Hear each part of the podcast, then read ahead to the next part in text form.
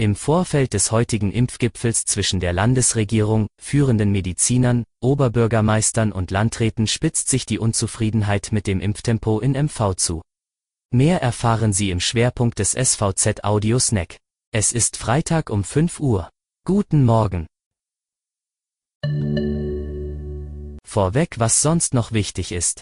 Oft sind die Schweriner Schnelltestzentren bis auf den letzten Termin ausgebucht.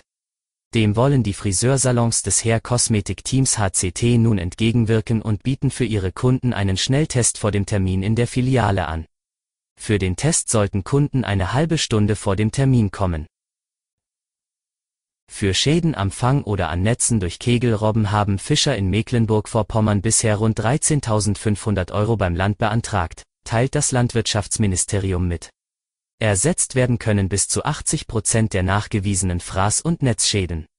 Agrarminister Till Backhaus will mit den Zahlungen für Schäden die Akzeptanz der Fischer für die Kegelrobben steigern.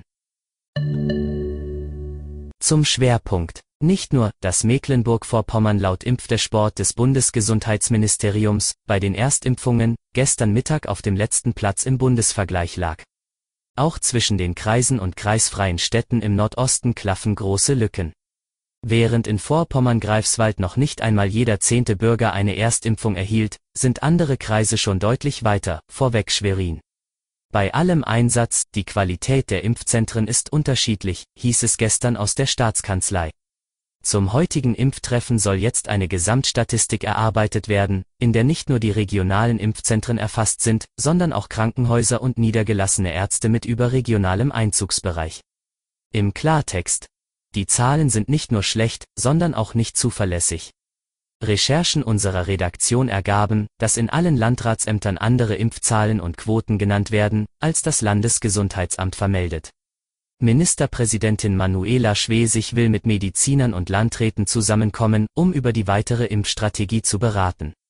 Das Impfen ist unser Schlüssel, um Schritt für Schritt aus der Pandemie zu kommen. Deshalb müssen wir schneller werden, sagte Schwesig vor dem Gipfel unserer Redaktion.